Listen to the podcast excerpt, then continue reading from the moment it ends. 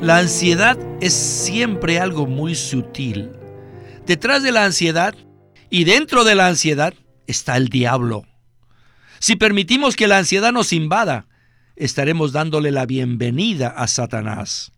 Por tanto, necesitamos velar. No permitan que la ansiedad los invada. Bienvenidos al estudio Vida de la Biblia. La Biblia es la revelación de Cristo como vida. El Señor Jesús dijo, Yo soy la vida y he venido para que tengan vida. Los invitamos a que visiten nuestra página de internet radiolsm.com y allí podrán escuchar gratuitamente todos los programas radiales del Estudio Vida. En el Estudio Vida del libro de Primera de Pedro, continuamos hoy en el capítulo 5 con otro mensaje muy sorprendente. En el versículo 5 se nos dice que nosotros debemos ceñirnos de humildad en el trato mutuo, porque Dios resiste a los soberbios, pero a los humildes da gracia. Luego, continúa diciendo en el versículo 6 que debemos humillarnos bajo la poderosa mano de Dios. La humildad es una virtud sorprendente en un cristiano. La humildad genuina posee una fragancia inconfundible. Es el dulce aroma de Cristo siendo expresado en el vivir de una persona. No obstante, la falsa humildad religiosa también tiene un aroma inconfundible que es muy fácil de identificar. Esa falsa humildad no atrae a las personas, sino, por el contrario, produce un rechazo. La humildad más grande del universo fue la del Señor Jesús, quien se humilló a sí mismo por nosotros, haciendo a un lado su propia gloria y llegando a ser un esclavo por causa nuestra. El deseo de Dios no consiste en que nosotros tratemos de imitar tal clase de humildad, sino en que nosotros nos humillemos bajo la poderosa mano de Dios. De esa manera, lo recibiremos a Él no solo como nuestro Salvador, sino como nuestra humildad. Pues bien, este será el tema de este mensaje tan maravilloso que se titula La poderosa mano de Dios y su meta. Y para los comentarios del mismo, hemos invitado una vez más a Guido Orivares, y él nos hablará acerca de este pasaje que se basa en el capítulo 5 de Primera de Pedro. Saludos, Guido. ¿Cómo está? Gracias por invitarme, Víctor. Para mí siempre es un gozo y un privilegio estar en el programa. Este pasaje del capítulo 5 habla acerca de la humildad y dice que Dios resiste al soberbio, pero da gracia al humilde. Por tanto, aquellos que sean genuinamente humildes recibirán gracia de parte de Dios. Esto es maravilloso porque la gracia es el propio Dios que se imparte en nosotros para llegar a ser nuestro rico, completo suministro en nuestra vida diaria. De esta manera podremos vivir una vida que exprese a Dios. Guido, Siempre he pensado que la falsa humildad es algo muy desagradable. No obstante, la verdadera humildad nos incita a seguir a la persona. ¿No es así? Así es, Víctor. La verdadera humildad es muy atractiva, pero para Dios es muy difícil producirla en nosotros.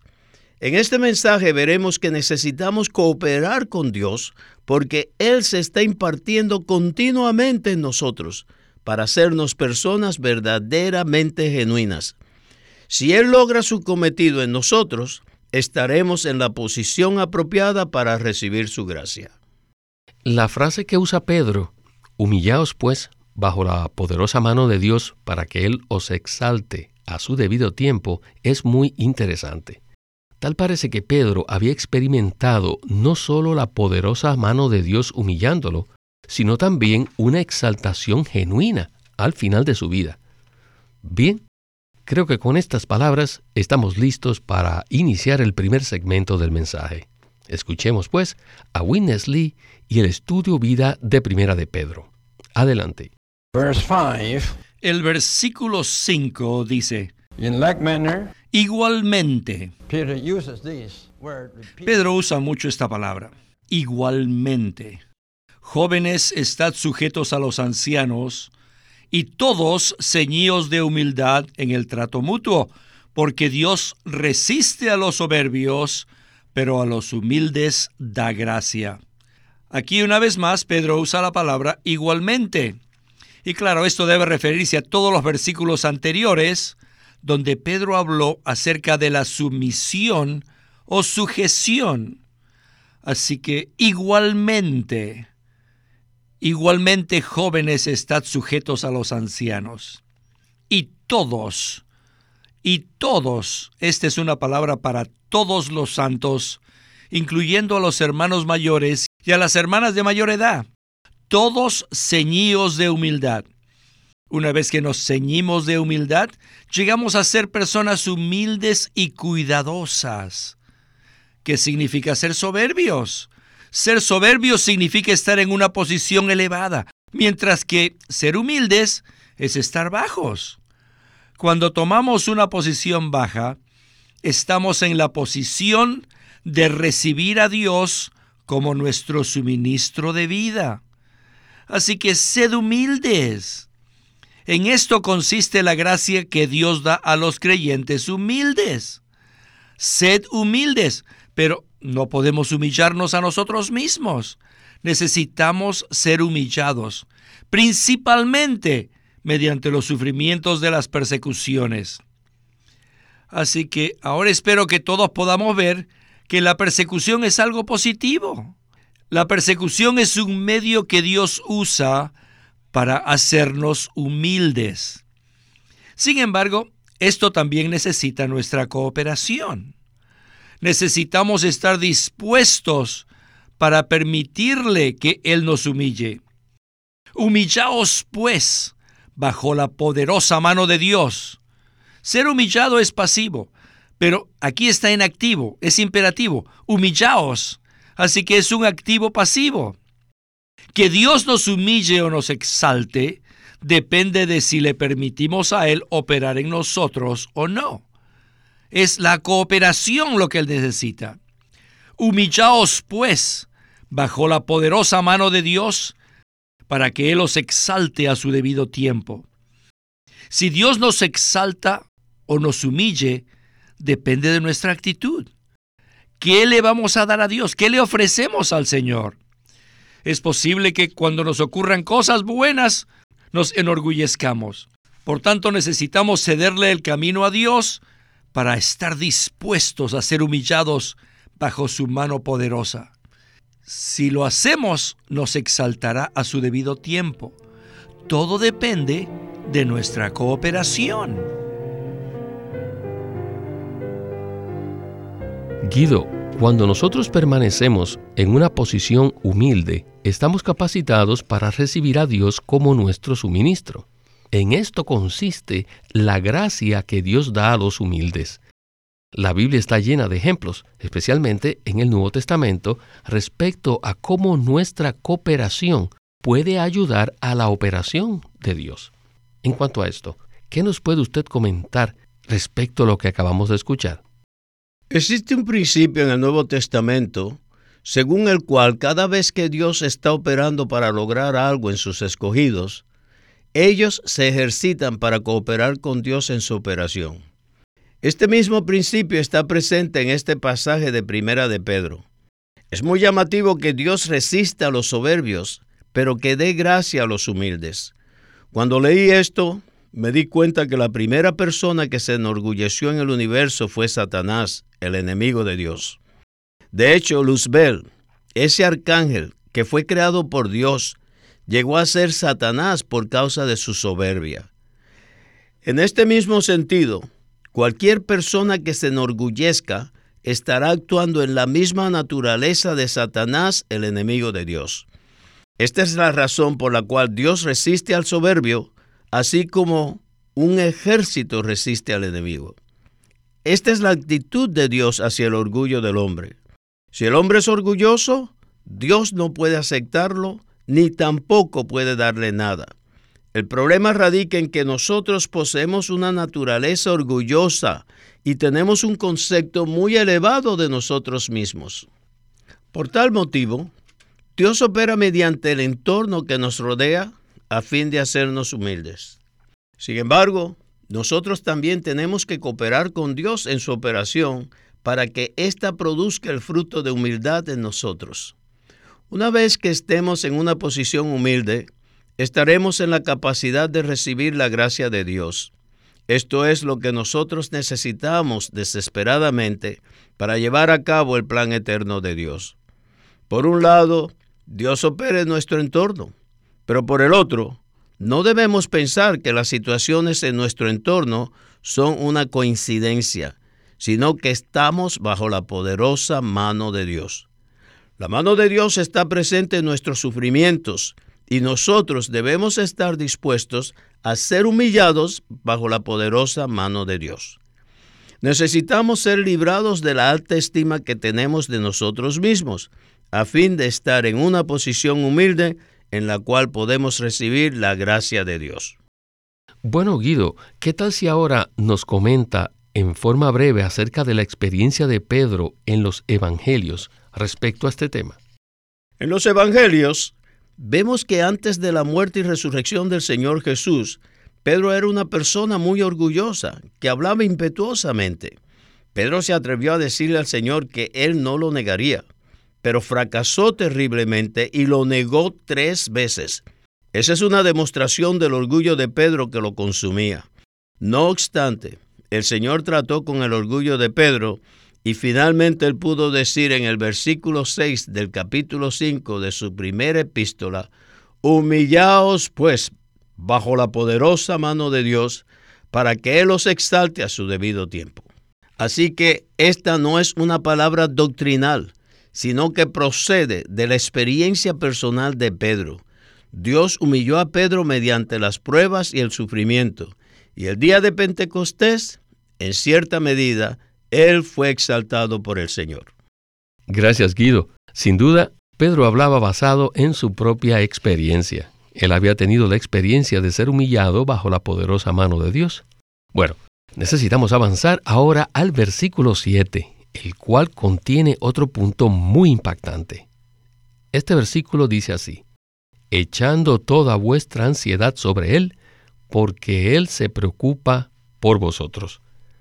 Regresemos con Witness Lee para escuchar la segunda porción de este estudio vida de Primera de Pedro. Adelante. Echando toda vuestra ansiedad sobre Él, porque Él se preocupa por vosotros. La palabra echando significa lanzar nuestra ansiedad, lanzar nuestras cargas sobre Él. Así que todos necesitamos aprender a echar la carga sobre Dios, echarle todas nuestras ansiedades sobre Dios. Las palabras toda nuestra ansiedad indican que debemos echar sobre el Señor la totalidad de la ansiedad que hayamos acumulado durante toda nuestra vida. Es posible que ahora la carga esté sobre nuestros hombros, pero debemos aprender a echarla sobre los hombros de Dios. No piensen que debemos hacer esto una sola vez y para siempre, no. Debido a que somos tan débiles, tenemos la necesidad de echar nuestras ansiedades sobre Dios una y otra vez. ¿Por qué debemos hacer esto? Porque después de echar nuestras ansiedades sobre Él, volvemos a tomarlas de nuevo secretamente. a mí me ha sucedido esto muchas veces. Echaba mis ansiedades sobre Dios y a los dos días me daba cuenta que me estaban agobiando de nuevo ¿Por qué? Porque había vuelto a echar la ansiedad sobre mis hombros. Entonces me ponía a orar. Ah, Señor, perdóname por haberte robado de nuevo mi ansiedad. Una vez más, Señor, he hecho mis ansiedades sobre ti.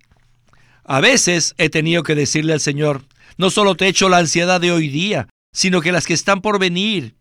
Señor, tengo muchas ansiedades y anticipo que tendré muchas ansiedades más en el futuro.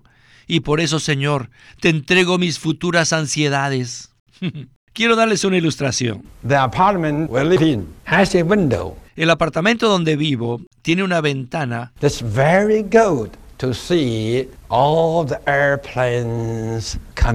por donde puedo observar todos los aviones que van hacia el aeropuerto.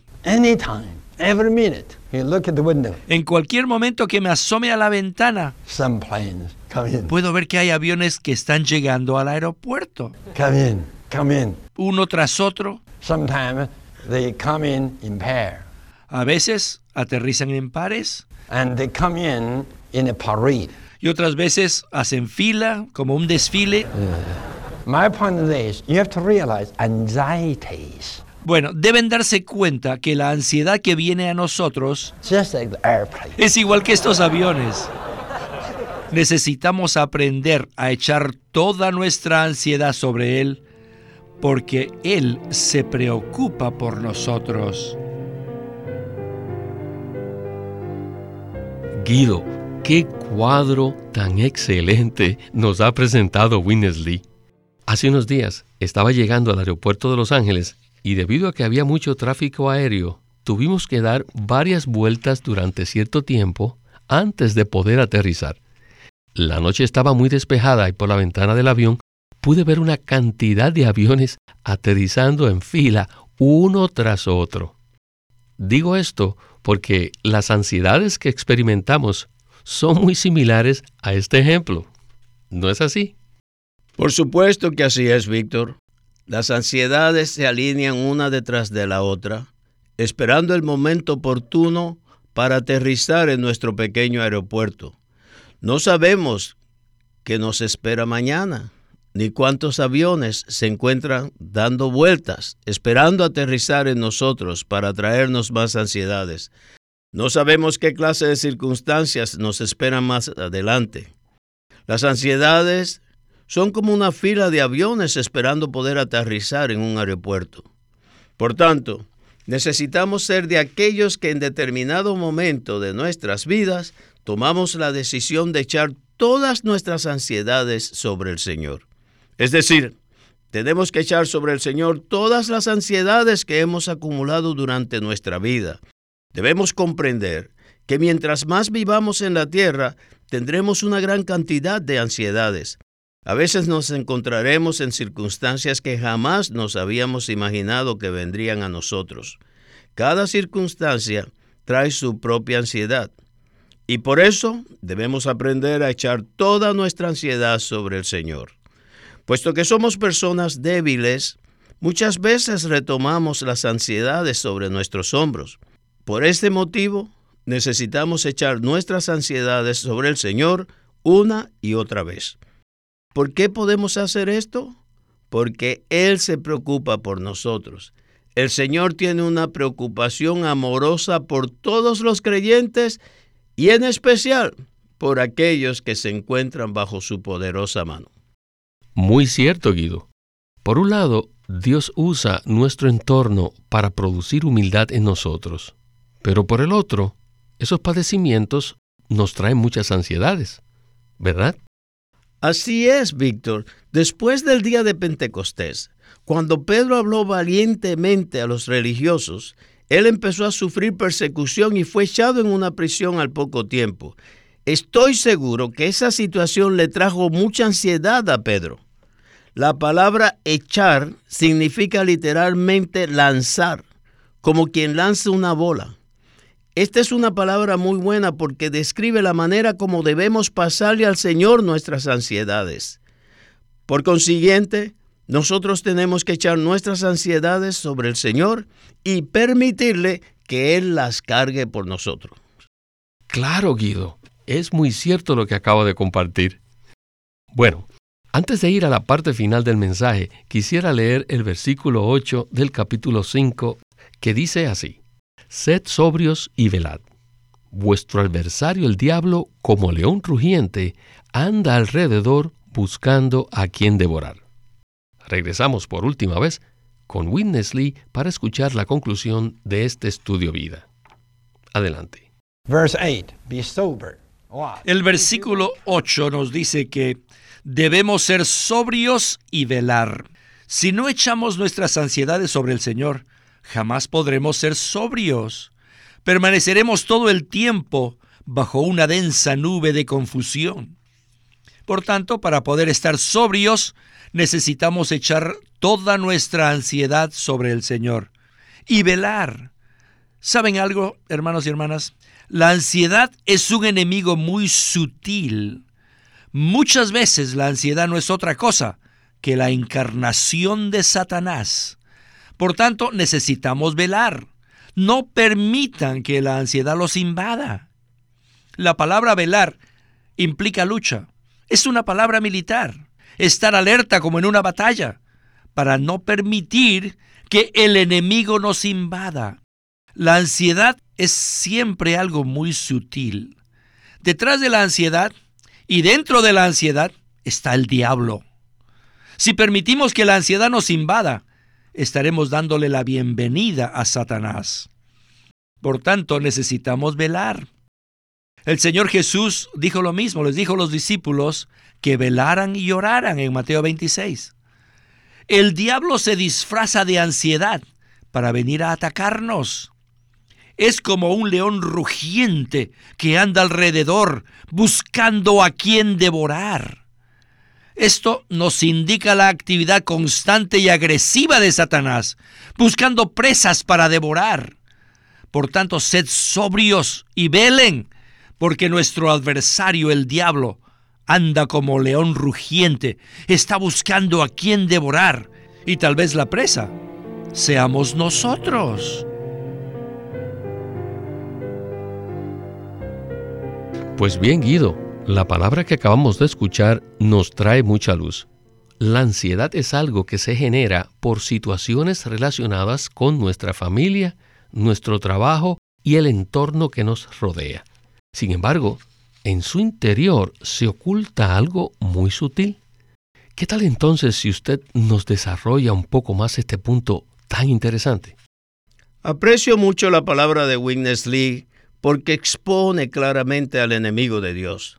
La ansiedad es frecuentemente la encarnación de Satanás. Cada vez que viene la ansiedad a nosotros, es como si Satanás viniera a nosotros de manera encarnada.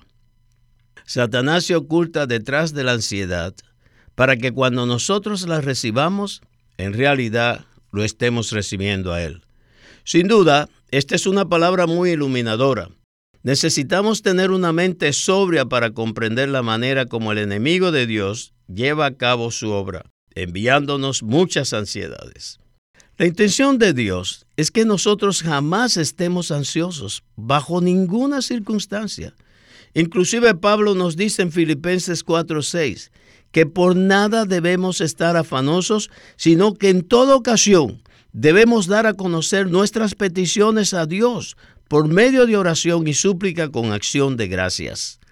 Y como resultado de hacer esto, la paz de Dios que sobrepasa todo entendimiento guardará nuestros corazones y nuestros pensamientos en Cristo Jesús. Dios desea que experimentemos paz en cualquier situación en lugar de que experimentemos ansiedad. Pero si le damos la bienvenida a la ansiedad y empezamos a llevarla sobre nuestros hombros, espontáneamente podremos ser dañados por el enemigo de Dios. ¿Por qué? porque perderemos nuestra sobriedad y nos encontraremos bajo una densa nube de confusión y además nuestros pensamientos no serán claros, sino confusos y desordenados. Satanás siempre anda como león rugiente buscando a quien devorar, y a él le gusta devorar a aquellos que están ansiosos y a los que son orgullosos. Por tanto, hay dos cosas que nosotros no podemos darnos el lujo de tener, el orgullo y la ansiedad. Debemos echar todas nuestras ansiedades sobre el Señor. Guido, muchísimas gracias por esta palabra de conclusión tan clara. Esta es una palabra para todos nosotros. Cada vez que nos visite la ansiedad, debemos darnos cuenta que eso no proviene de Dios. Es posible que Dios permita que padezcamos un tiempo, pero Él jamás nos envía la ansiedad. Si nosotros echamos nuestra ansiedad sobre Él, experimentaremos la paz de Dios que sobrepasa a todo entendimiento y no seremos devorados por Satanás. Aleluya. Por tanto, debemos velar y no permitir que la ansiedad nos invada. No hay duda, me gustaría seguir hablando acerca de este tema, pero el tiempo se nos terminó. Muchas gracias Guido por participar en el estudio vida de la Biblia con Witness Lee. Gracias por invitarme. Ha sido un placer. Este es Víctor Molina haciendo la voz de Chris Wilde. Guido Olivares, la de Bob Dunker y Walter Ortiz, la de Witness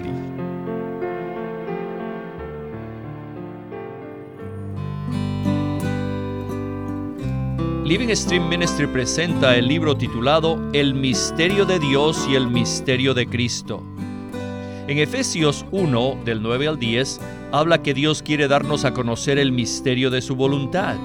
En el capítulo 3 dice, y de alumbrar para que todos vean cuál es la economía del misterio escondido desde los siglos en Dios. El capítulo 5, versículo 32 dice que grande es este misterio mas yo digo esto con respecto a Cristo y la iglesia.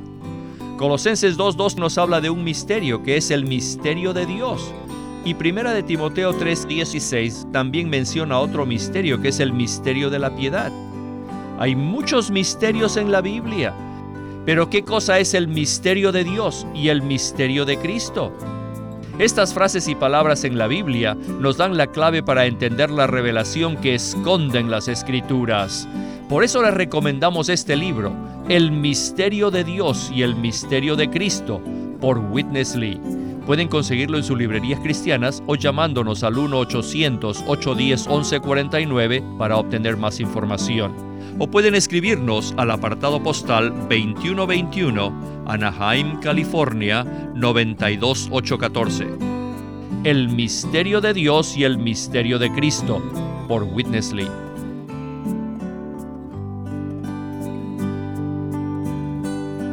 Queremos animarlos a que visiten nuestra página de internet libroslsm.com. Allí encontrarán los libros impresos del Ministerio de Watchman Nee y Witness Lee, la Santa Biblia versión recobro con sus notas explicativas y también encontrarán folletos, himnos, varias publicaciones periódicas y libros en formato electrónico.